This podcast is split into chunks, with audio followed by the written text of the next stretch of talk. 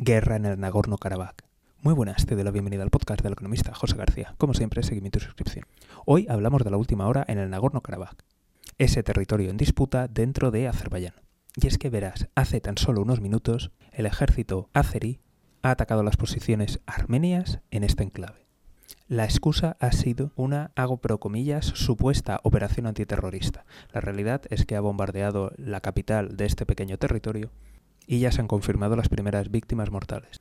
Además, también ha bombardeado posiciones armenias dentro del propio país.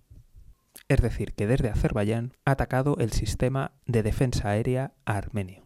Para los que seáis nuevos, hago un pequeño resumen de cuál es la situación y de qué está pasando. Armenia y Azerbaiyán son dos países que están en el Cáucaso. Armenia tiene frontera con Rusia, con Turquía, Irán y Azerbaiyán. Importante aquí, tiene frontera con Azerbaiyán por dos lados, ya que Armenia deja sin comunicación una parte de Azerbaiyán. En el caso azerí, también tiene a Rusia como vecino en el norte. Este país sí que tiene salida al mar y algo muy importante es que tiene petróleo y gas. Además, también comparte frontera con Irán y tiene un pedacito de su territorio, un enclave, encerrado entre Turquía y Armenia. Existe dentro de Azerbaiyán y reconocido internacionalmente como parte del país el territorio de Nagorno-Karabaj, que para los armenios prefieren que se refieran como Arzak y que se le considere como una república independiente. Este territorio montañoso se encontraba poblado mayoritariamente por personas armenias. Eso no quiere decir que no hubiera azeris allí. Y como te puedes imaginar, las disputas vienen desde muy lejos. Pero para acortar y resumir, tras la Segunda Guerra Mundial, estos países se encontraban bajo el yugo de la Unión Soviética. Y como te puedes imaginar, en esos momentos, en esos regímenes, nadie podía protestar ni quejarse mucho. En cuanto la Unión Soviética empezó a colapsar y a perder fuerza, volvieron a intensificarse las disputas e incluso estalló una guerra entre los dos nuevos estados, la de Armenia y Azerbaiyán. Durante esta guerra cruenta y sangrienta, Armenia consiguió imponerse, de tal forma que el territorio original del Nagorno-Karabaj se multiplicó casi por dos. Y como te puedes imaginar, todas las personas de origen azerí que vivían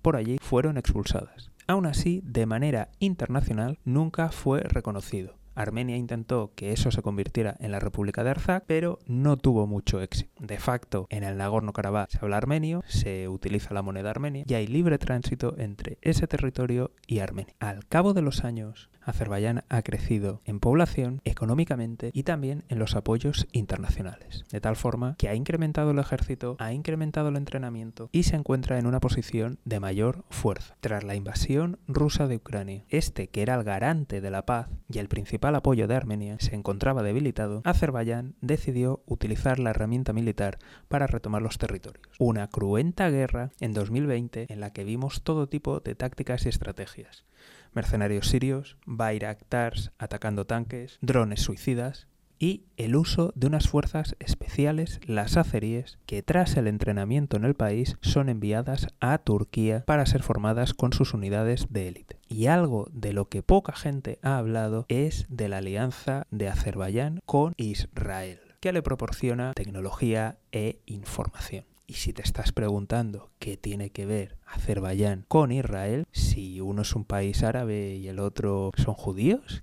¿qué ocurre aquí? ¿Por qué colaboran? Pues ay, ay, ay, aquí está la respuesta de por qué pasan muchas cosas en Irán. Recordemos que Azerbaiyán tiene frontera con Irán y es utilizado por Israel para espiar a Irán e incluso para cometer asesinatos contra científicos iraníes. Tras una serie de victorias decisivas por parte de, del ejército azerí sobre el armenio y tras la mediación de Moscú, se llegó a un acuerdo por el cual las ganancias de la guerra anterior se perdieron por parte de Armenia y además se le tenía que garantizar el paso del territorio principal armenio a su enclave.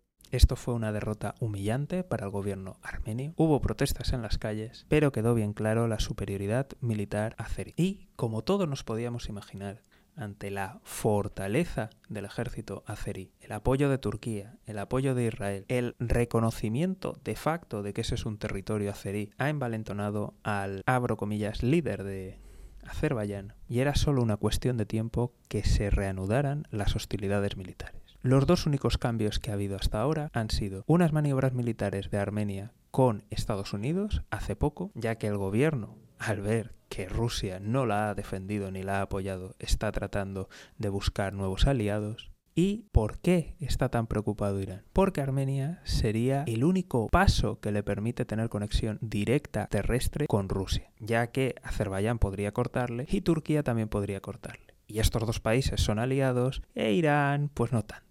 Además de todo esto, existe un porcentaje de la población iraní que es de origen azerí. De hecho, el líder supremo de Irán es en parte azerí. Así que, ante las tentativas y el aumento de la presión azerí, Irán movilizó a su ejército cerca de la frontera. Por el momento y hasta ahora nadie ha reaccionado. Y lo que se teme es que finalmente Azerbaiyán va a lanzar una invasión total del territorio, con el enorme coste en vidas humanas, en civiles del Nagorno y por supuesto con la posterior algo que podría ser aún más desestabilizador es que Azerbaiyán trate de quedarse con territorio internacionalmente reconocido como parte de Armenia e incluso que cierre la frontera que tiene Armenia con Irán, que muy probablemente dispararía las alianzas internacionales y nos puede llevar a una escalada que no sabemos bien claro dónde puede parar. Por otro lado, y no es un tema menor, es la credibilidad de Rusia, la credibilidad de Moscú y que cualquier país aliado o apoyado por Rusia ahora mismo tiene que estar temblando, porque si no son capaces de defender a los armenios,